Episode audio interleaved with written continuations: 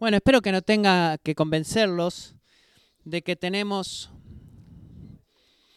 podríamos decir, una situación cultural en la que queremos prepararnos para el futuro, una obsesión. Piensa en eso. Ah, piensa en el tiempo que invertimos eh, y muchísimo dinero y tiempo en cosas como, por ejemplo, seguros de vida o seguros de salud o seguros de cuidado de largo tiempo, seguros de autos de casas, eh, 401k, HSS. Y podría seguir diciendo, el punto, de, como, el punto es que como cultura tenemos una obsesión con prepararnos para el futuro. Y les doy un ejemplo que parece que estamos en 33 ahora, pero soy, tengo 33 ahora, pero después de los 30 las nuevas ofertas de los seguros de vida han comenzado a llegar desesperadamente a mi correo. Así que creo que eh, sigo relativamente siendo joven. Me hago ejercicio regularmente y creo que gracias a mi esposa he comido comida saludable, pero bueno, en mi correo parece ser que estoy por morir por todas las cartas que recibo de seguros de vida. Así que, diciendo la verdad, hay parte de mí eh, cuando veo estas ofertas viniendo diciendo, bueno, sí, está bien, como que necesito más seguro de vida. un curso de, bueno, abrir un sobre y tirarlo en en la caja de reciclado y parte de mí responde de, esa forma, pero hay otra parte de mí que camina en la casa y pensando y diciendo, hey papi, papi, escucho los ruidos locos en mi casa y dentro mío pienso, bueno, me pregunto, ¿qué va a suceder si yo muero? ¿Estará Liz bien? ¿Los chicos estarán bien? ¿Quién los cuidará? ¿O cómo tú proveerás para ellos, Señor? Esa es la parte de mí que va a internet después de la cena para preguntarle a Google si yo tengo suficiente seguro de vida para la familia, para una familia de cinco. ¿Por qué crees que invertimos tanto tiempo, iglesia, preparándonos para un, seguro, para un futuro incierto? Perdón. Bueno, creo que es debido a que sabemos incluso si no eres cristiano. Hay algo muy profundo en nuestro corazón que sabe que las cosas que son más importantes en la vida, las cosas a las cuales más queremos, son las cosas que están enteramente fuera de nuestro control. Eh, ¿Alguna vez encontraste un esposo una esposa? Eh, eh, y si encuentro a mi esposo o mi esposa, será fiel a mí o mis hijos crecerán bien, ¿qué tal si eh, sufro una discapacidad? ¿Qué tal si nunca voy a poder pagar todas mis, mis deudas? ¿Qué tal si nunca voy a poder conquistar la tentación del pecado? ¿Qué tal si la economía se derrumba? ¿Qué tal si un ataque terrorista sucede en nuestro país? Y bueno, y sigue agregándole cosas, lo que sea que pienses, lo que se pasa que sea que te haga levantar en medio de la noche. Creo que instintivamente sentimos que el futuro no está en nuestro control y que el problema es de que queremos que llegue a nuestra forma, el problema es llegar a nuestra forma, a nuestra vida de una forma u otra. Así que la pregunta es, ¿qué es lo que nos va a permitir enfrentar los problemas del mañana con confianza y valor?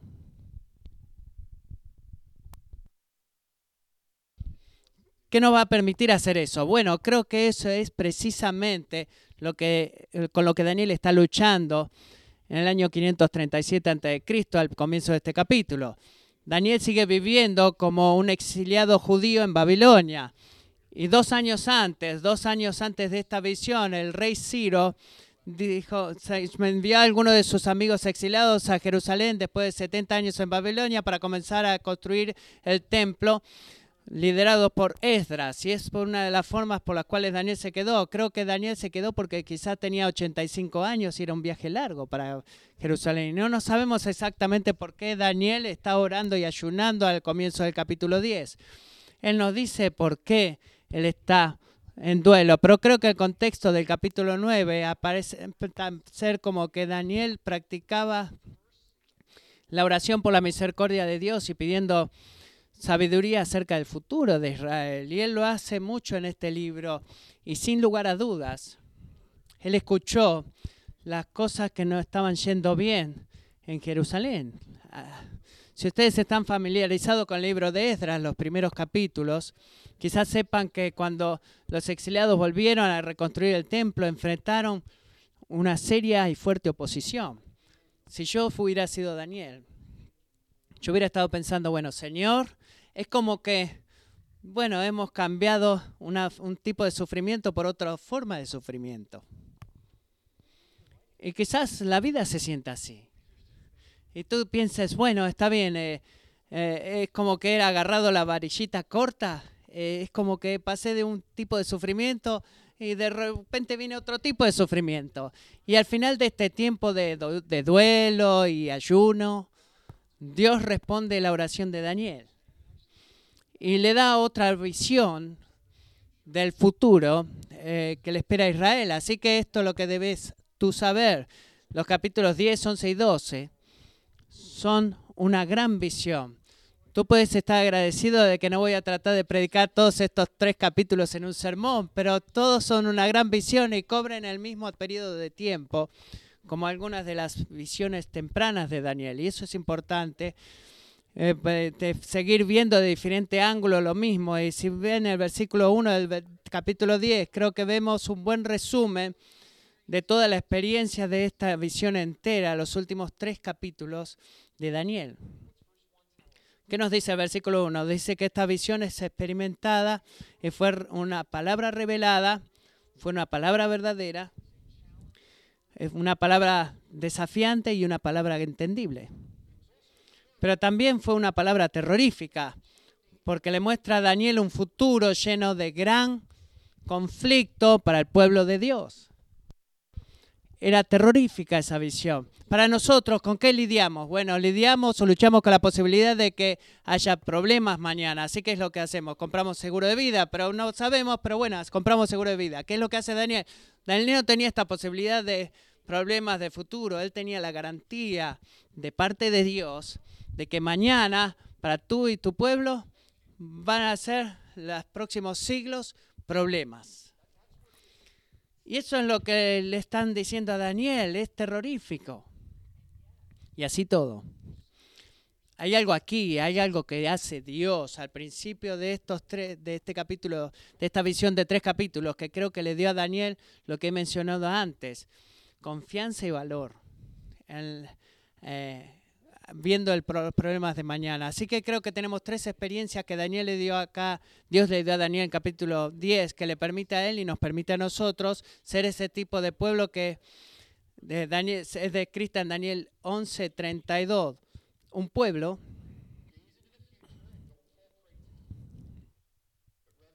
perdón, que se halaga en el futuro, que se mira en el futuro pero no se amedrenta de eso. ¿Cómo vamos a mirar el futuro y vamos a enfrentarlo con valor y confianza? Y disculpen el lapsus que tuve. somos un pueblo que tenemos tres cosas y vamos a ver tres puntos en esta mañana. Tenemos que ser un pueblo que hemos sido deshechos por la gloria de Dios. Si tú quieres enfrentar los problemas del mañana con valor y confianza, la cosa más importante que debemos ser, debemos ser un pueblo que hemos sido deshechos por la gloria de Dios. Miremos el versículo 5.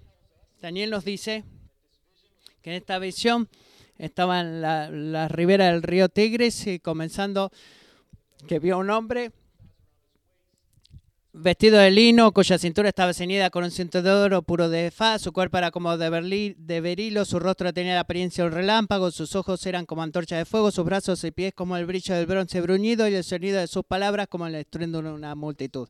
Ahora, escuchen esto.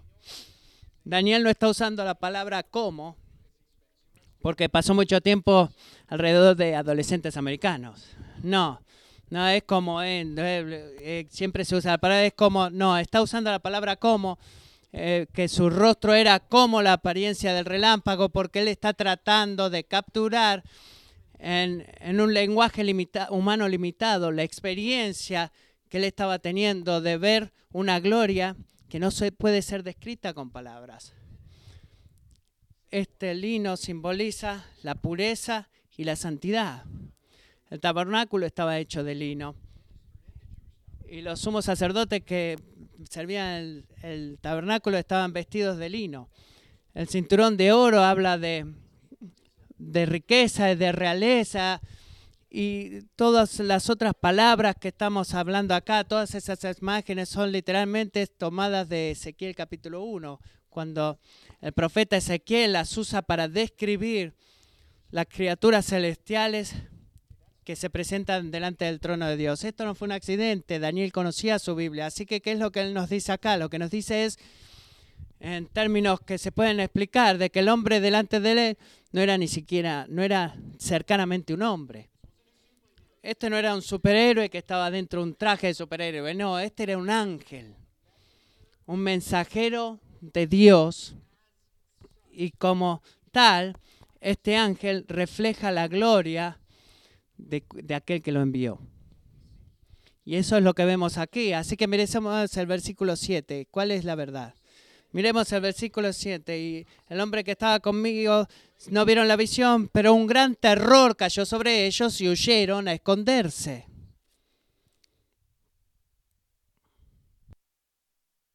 Ahora, ¿por qué? ¿Por qué ustedes creen que, que ellos hicieron eso? ¿Por qué ellos van a correr de algo que no podían ver? porque ellos se van a escapar de algo que no podían escuchar. Bueno, amigos, es porque hay mucho más en la realidad de este mundo que tú puedes percibir con tus cinco sentidos. ¿Ok? Es más que realidad que puedes percibir eso. Y en ese momento sintieron algo que los aterrorizó, que les produjo en ellos una un temblor involuntario, un impulso desesperado para correr, un acto compulsivo de esconderse, de encontrar un lugar donde esconderse para escaparse de lo que ellos no podían ver, pero que podían sentir. Bueno, ¿qué es eso que no podían ver, que no podían escuchar, pero que lo podían sentir? Eh, no estaba fuera de ellos, sino que estaban conectados como con un cable conectado a la corriente eléctrica, que podían sentir la gloria de Dios. No la pudieron ver, no la pudieron escuchar, pero aquellos que son hechos a imagen de Dios, como una imagen en un espejo de esa gloria, cuando esa imagen, eh, como en un espejo, se acercó a ellos, se aterrorizaron, sintieron la gloria.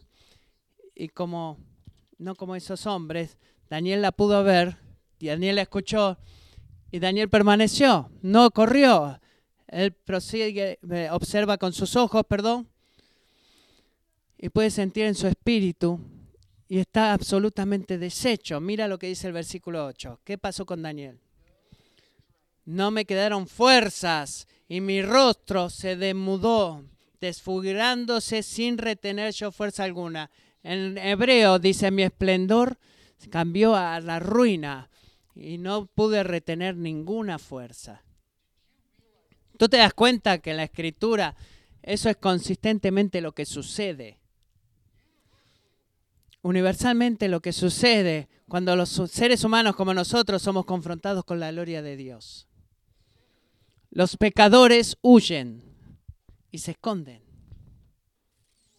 El pueblo de Dios permanece cerca, pero están deshechos.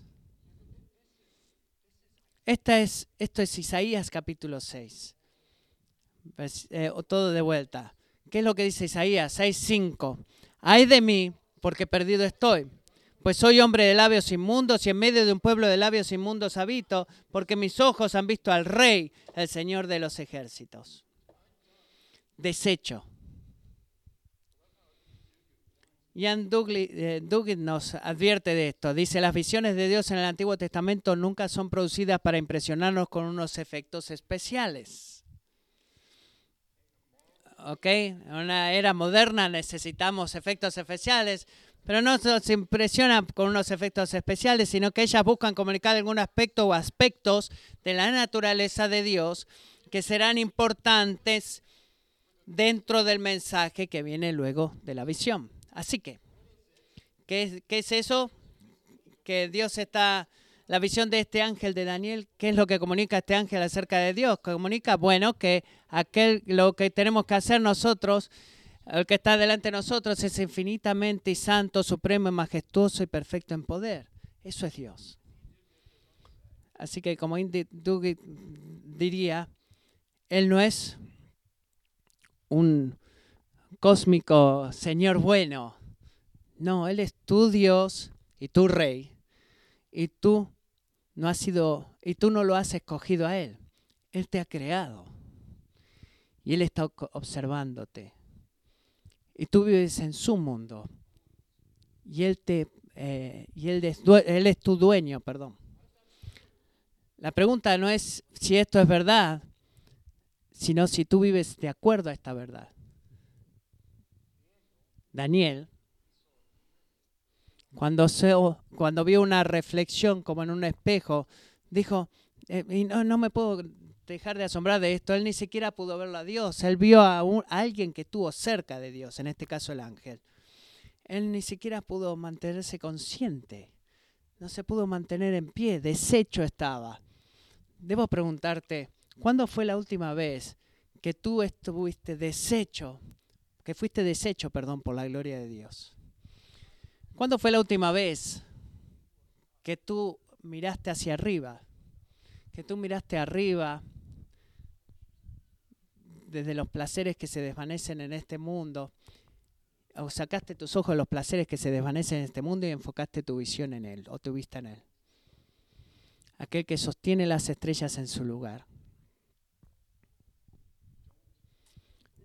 No creas, no, permitas, no te permitas a ti mismo estar convencido de que el cristianismo es simplemente un grupo de creencias o reglas que tus padres quieren que sigas.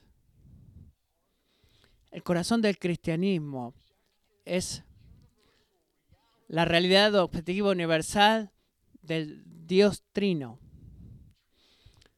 el trascendente, Padre, Hijo y Espíritu.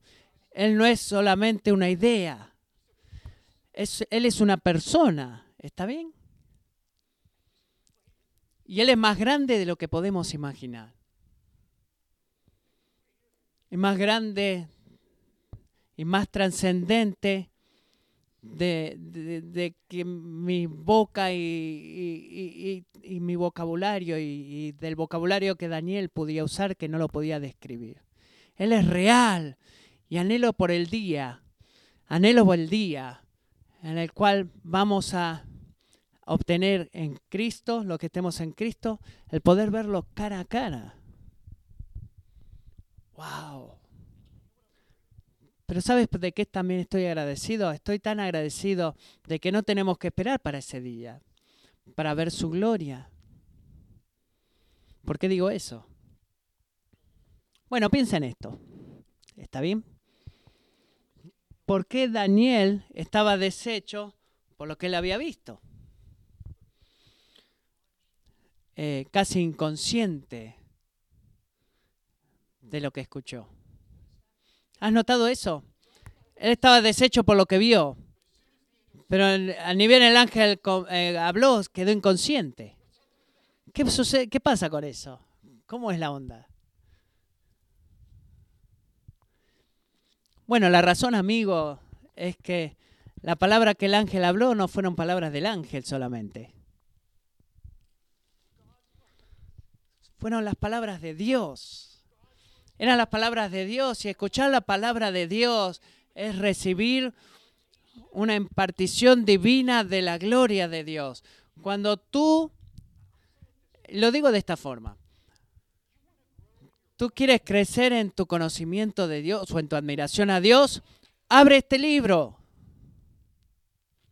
Abre este libro, ábrelo. ¿Por qué? Porque servimos a un Dios que se revela e imparte su gloria a través de su palabra. ¿Está bien? Y estas palabras, por favor escucha esto, estas palabras no se convierten en la palabra de Dios, en donde la música suena y empiezas a sentirte un poquito como, wow, en la nube, y, que el predicador no tiene que, no tiene que susurrar, somos espirituales. No, esa no es la palabra de Dios.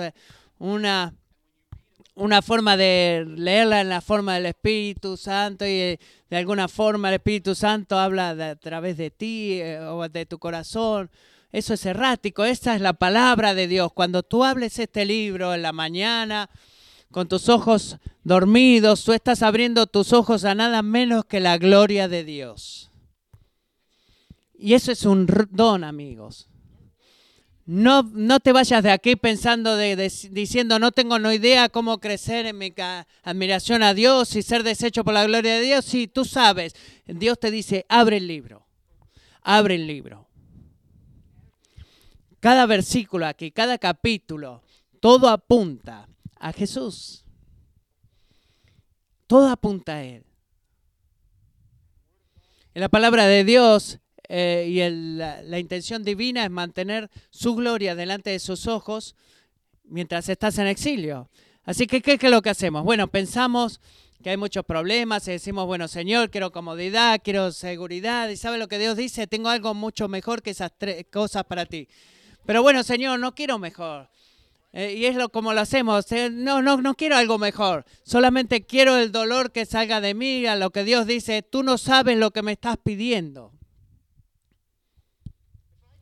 Si yo te quito el dolor, tú nunca me vas a ver. Si te quito el dolor, tú nunca vas a correr hacia mi palabra. Tú nunca me vas a conocer por quien verdaderamente soy, hijo mío.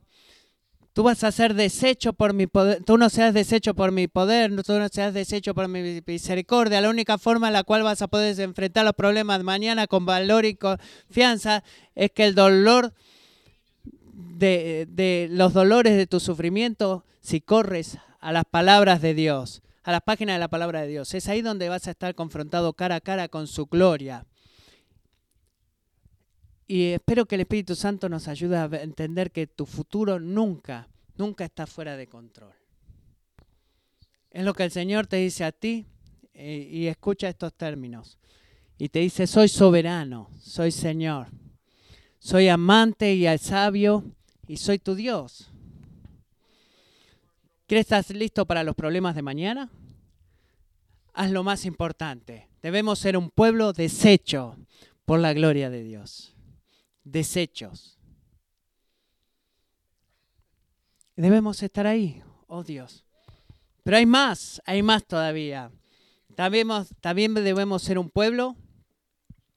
Necesito jugo, por favor.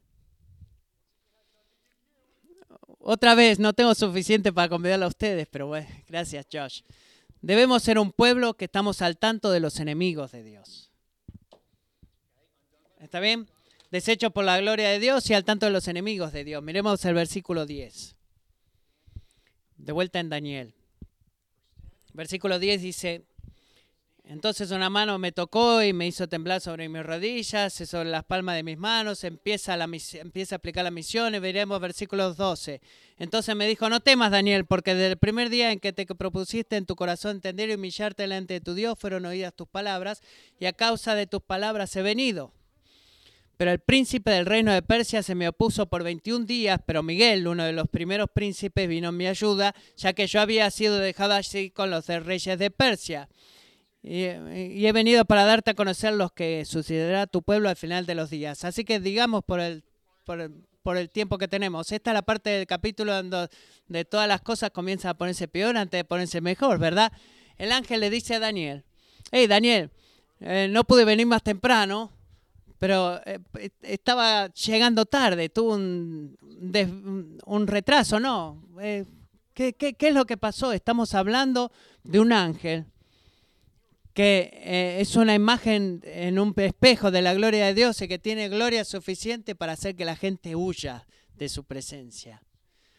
Así que, ¿por qué este tipo de ángel se retrasó? Bueno, amigos, es debido a que él no está solo en, el reino espiritual. Él no está solo. El conflicto, el problema, el sufrimiento que tú y yo experimentamos en el reino físico apunta a un gran problema mayor, un problema cósmico, una batalla cósmica entre el reino de Dios y el, rey, y el reino del enemigo, del malvado.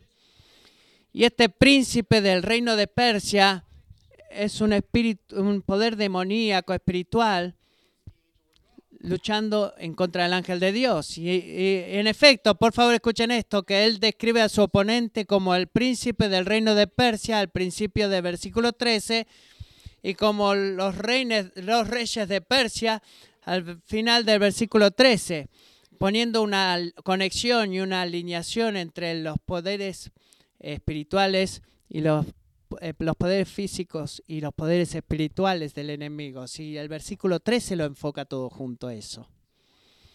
Las fuerzas demoníacas están, estaban funcionando dentro del reino de Persia, que podían ser, no podían ser vistos con hijos físicos, pero no eran menos, menos malignos que el Ciro, el rey de Persia.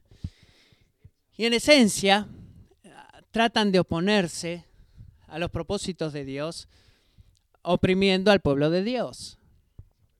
Es así como, como reinan, eh, oponerse a los propósitos de Dios, oprimiendo al pueblo de Dios. Y las palabras debería argumentar como ustedes no están limitados al reino de Persia solamente.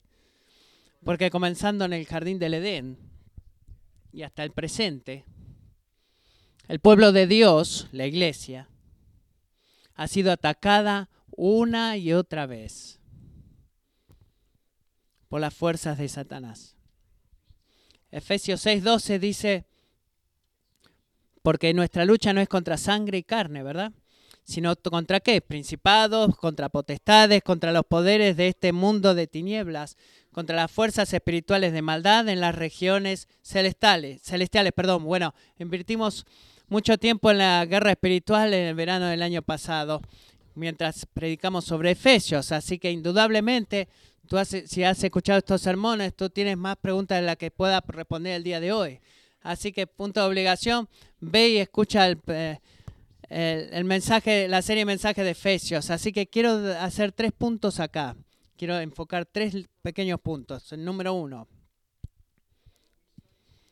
Somos cuando comenzamos a ver un demonio detrás de cada detrás de cada piedra, de cada arbusto. Y eh, cometemos un error cuando hacemos eso, pero ¿Por qué? Porque los enemigos de Dios están en tres puntos, en el mundo, en nuestro cuerpo pecaminoso y el demonio. Y una de las técnicas favoritas del demonio para oponerse a los propósitos de Dios, oprimiendo al pueblo de Dios, es convencernos a nosotros de que de alguna forma todo lo que está mal en nuestra vida es todo culpa de, de Él.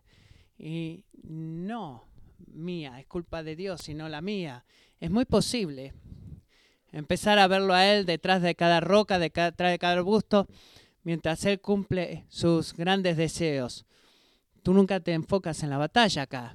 Tú nunca haces negocios con el pecado en tu corazón. Y erramos cuando hacemos eso. El segundo error es cuando nos creemos esta filosofía naturalista de que te convence a ti de que las únicas cosas que son reales son las cosas de que el método científico pueda comprobar. Esa es la tentación americana nos olvidamos que tenemos el enemigo espiritual que incluso ahora en este momento está haciendo todo lo que pueda para destruir tu alma, para sacar tus afectos fuera de la gloria de Dios y enfocar tus afectos en las cosas de la tierra. Es lo que Él está haciendo ahora. Tercero, y este es el punto principal de Daniel 10, cuando se trata de estar al tanto de los enemigos de Dios, no luchamos solos. No estamos luchando solos. Si tú eres cristiano, si tú estás confiando en Jesús y no en tus buenas obras para salvarte en el día del juicio, entonces conoce esto, que el reino de los cielos ahora mismo está luchando a tu favor. Están luchando a tu favor. Están luchando contra los poderes de la oscuridad y están avanzando los propósitos eh, indetenibles de Dios. Hebreos 1.14 dice, hablando de los ángeles, ¿no, son todos ellos espíritus ministradores enviados para servir por causa de los que heredarán la salvación? ¿Por qué digo que estar al tanto de la batalla espiritual es tan importante para enfrentar nuestros problemas de mañana con confianza y con valentía. Bueno, esto hace así como trabaja. Si tú no esperas los problemas mañana, entonces cuando aparezcan, tú vas a ser sacudido. Ahora, si tú esperas problemas el día de mañana porque vivimos en una en una zona de guerra cósmica espiritual, ¿eso hace que los problemas de mañana sean más, fáciles? más fáciles? No, pero ¿sabes en qué te va a ayudar? Te va a ayudar en que tú vas a entrar a esos problemas con expectativas bíblicas. Yo diría que eso es ganar la mitad de la batalla, ¿verdad? Vamos a enfrentar nuestros problemas mañana con valentía y con confianza, pero debemos recordar que las huestes celestiales están en favor de la iglesia, como el pueblo de Dios, eh, luchando la batalla y estar en la batalla como nosotros. Somos desechos por la gloria de Dios, al tanto de los enemigos de Dios. Y punto número tres, debemos ser fortalecidos por la palabra de Dios. Muy simple. Debemos enfrentar los problemas de mañana. Si lo queremos hacer con valor y con confianza, debemos hacerlo eh, siendo fortalecidos por la palabra de Dios. Así que quiero que piensen algo conmigo ahora. ¿Por qué Daniel no tenía fuerzas al comienzo del versículo 10. Porque él estaba completamente deshecho, inconfiente, con su rostro en la tierra. Bueno, fue abrumado una vez más en el versículo 15, luego de que el ángel describió estas fuerzas espirituales que estaban en contra del pueblo de Dios, pero eso no sucedió como en el versículo 10. ¿Por qué Dios está abrumado? El versículo de bueno, el, versículo, la respuesta es punto número uno. Él estaba deshecho por haber visto un reflejo de la gloria trascendente de Dios. Y esto nos dice algo críticamente importante, amigos. Importantemente importante de por qué es. Dios este, eh, enfoca las palabras del futuro con su palabra, perdón. Dios, cuando tú enfrentas el futuro, tu mayor necesidad no es fuerza para el momento cuando vas a enfrentarte cara a cara con las circunstancias difíciles. No, no es así. Tu mayor necesidad es por el momento en los cuales tú enfrentas, te enfrentas cara a cara con Dios. Lo voy a decir de vuelta, esto es tan importante. Cuando piensas acerca del futuro, tu mayor necesidad no es estar eh, agarrado al momento en el cual vas a enfrentar la circunstancia difícil. Tu mayor necesidad es directamente atado al momento en cuanto tú vas a enfrentar a Dios. Y cada uno de nosotros en este cuarto, eh, dejándonos a nosotros mismos como pecadores, tenemos razones para desesperarnos cuando somos llamados a presentarnos delante del Dios Santo. Hay, hay una sanidad eh, eh, que nos dice de Revelación capítulo 6, Apocalipsis capítulo 6, perdón. Dice 6, 16, 17. Decían a los montes y a las peñas, caigan sobre nosotros y escóndanos de la presencia de aquel que está sentado en el trono y de la ira del Cordero, porque ha llegado el gran día de la ira de ellos. ¿Y quién podrá sostenerse? Si tú no estás deshecho en esta vida, si no has sido deshecho por la gloria de Dios, tú lo serás en ese día, el de Apocalipsis. Así que piensa en esto. Piensa en esta. ¿Cómo el ángel respondió cuando Daniel estaba abrumado debido a esa verdad? ¿Cómo lo fortaleció? Lo fortaleció con toque y lo fortaleció con una palabra. ¿Qué le dijo? Oh Daniel, tú eres grandemente amado. Grandemente amado. Hombre muy estimado, dice el versículo 19. Reconozcamos esto, que nuestra cultura no tiene ni idea de lo que es el amor de Dios. ¿Por qué digo eso? Bueno, porque mm, lo tomamos en vano eso, asumamos que Dios nos ama, Dios ama a todo el mundo, ¿verdad? ¿Por qué asumimos eso? Bueno, porque pensamos que Dios es como Clarence a la palabra en la película de Wonderful Life.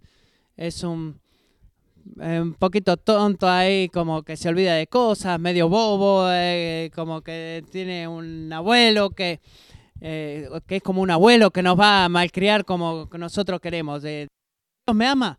Decimos, ¿Dios me ama? Sí, Dios me ama, lógico que me ama. Dios ama a todo el mundo. Pero el problema con ese pensamiento, hay muchos problemas con ese pensamiento. Pero en resumen, el problema con eso es que toda la creación eh, termina con la voz de la conciencia y la el testimonio de que toda la escritura dice que eso no es verdad, de que Dios es así. Él es un Dios santo, un Dios justo que no deja que el pecado sea se, quede sin castigo. Necesitamos que nos salve Él. Romanos 5, 8 dice, pero Dios demuestra su amor para con nosotros en que siendo aún pecadores, Cristo murió por nosotros. Desde ese momento hemos sido justificados por su sangre. ¿Cuánto más seremos salvados por Él de la ira de Dios? Así que amigos, si tú quieres saber si Dios te ama, si tú quieres saber si hay alguna esperanza para mí en el día en el cual me enfrente cara a cara con el gran, la gran gloriosa visión de mi Creador, no dejes, no, no confíes en tus propias obras y no dejes que la gente, no te compares con otras personas, sino que mira a Jesús, mira a Cristo, enmíllate en este día como Daniel y cree en la palabra del Evangelio, en el muerte sacrificial de Cristo en tu lugar por tu pecado. Y acá el Padre te está hablando a ti las palabras que le habló a Daniel. Tú eres grandemente estimado y amado. El ángel fortaleció a Daniel en medio de la maravillosa gloria de, Daniel, de Dios, perdón, recordándole del amor de Dios. Y fue la primera forma que Daniel fue fortalecido por la palabra de Dios. Él necesitaba escuchar eso, no solamente lo que no a la luz del futuro que iba a escuchar, sino a la luz de la gloria de Dios, pero también necesitaba fortalecer, fortalecerse cuando se hablaba del futuro.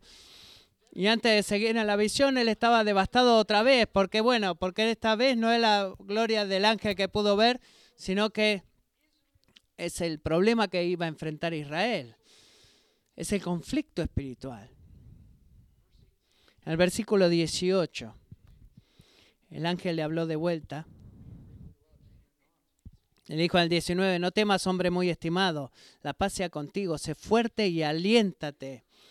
Sé fuerte y aléntate. Daniel dijo, cuando habló conmigo, recobré las fuerzas.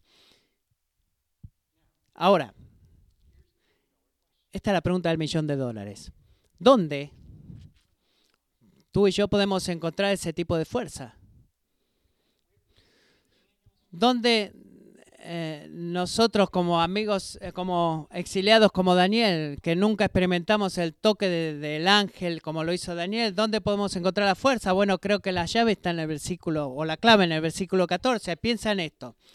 ¿Por qué es que el, ángel fue demorado y a pesar de todo el ángel pudo llegar a Daniel? ¿Qué le está pasando a tu pueblo en los últimos días?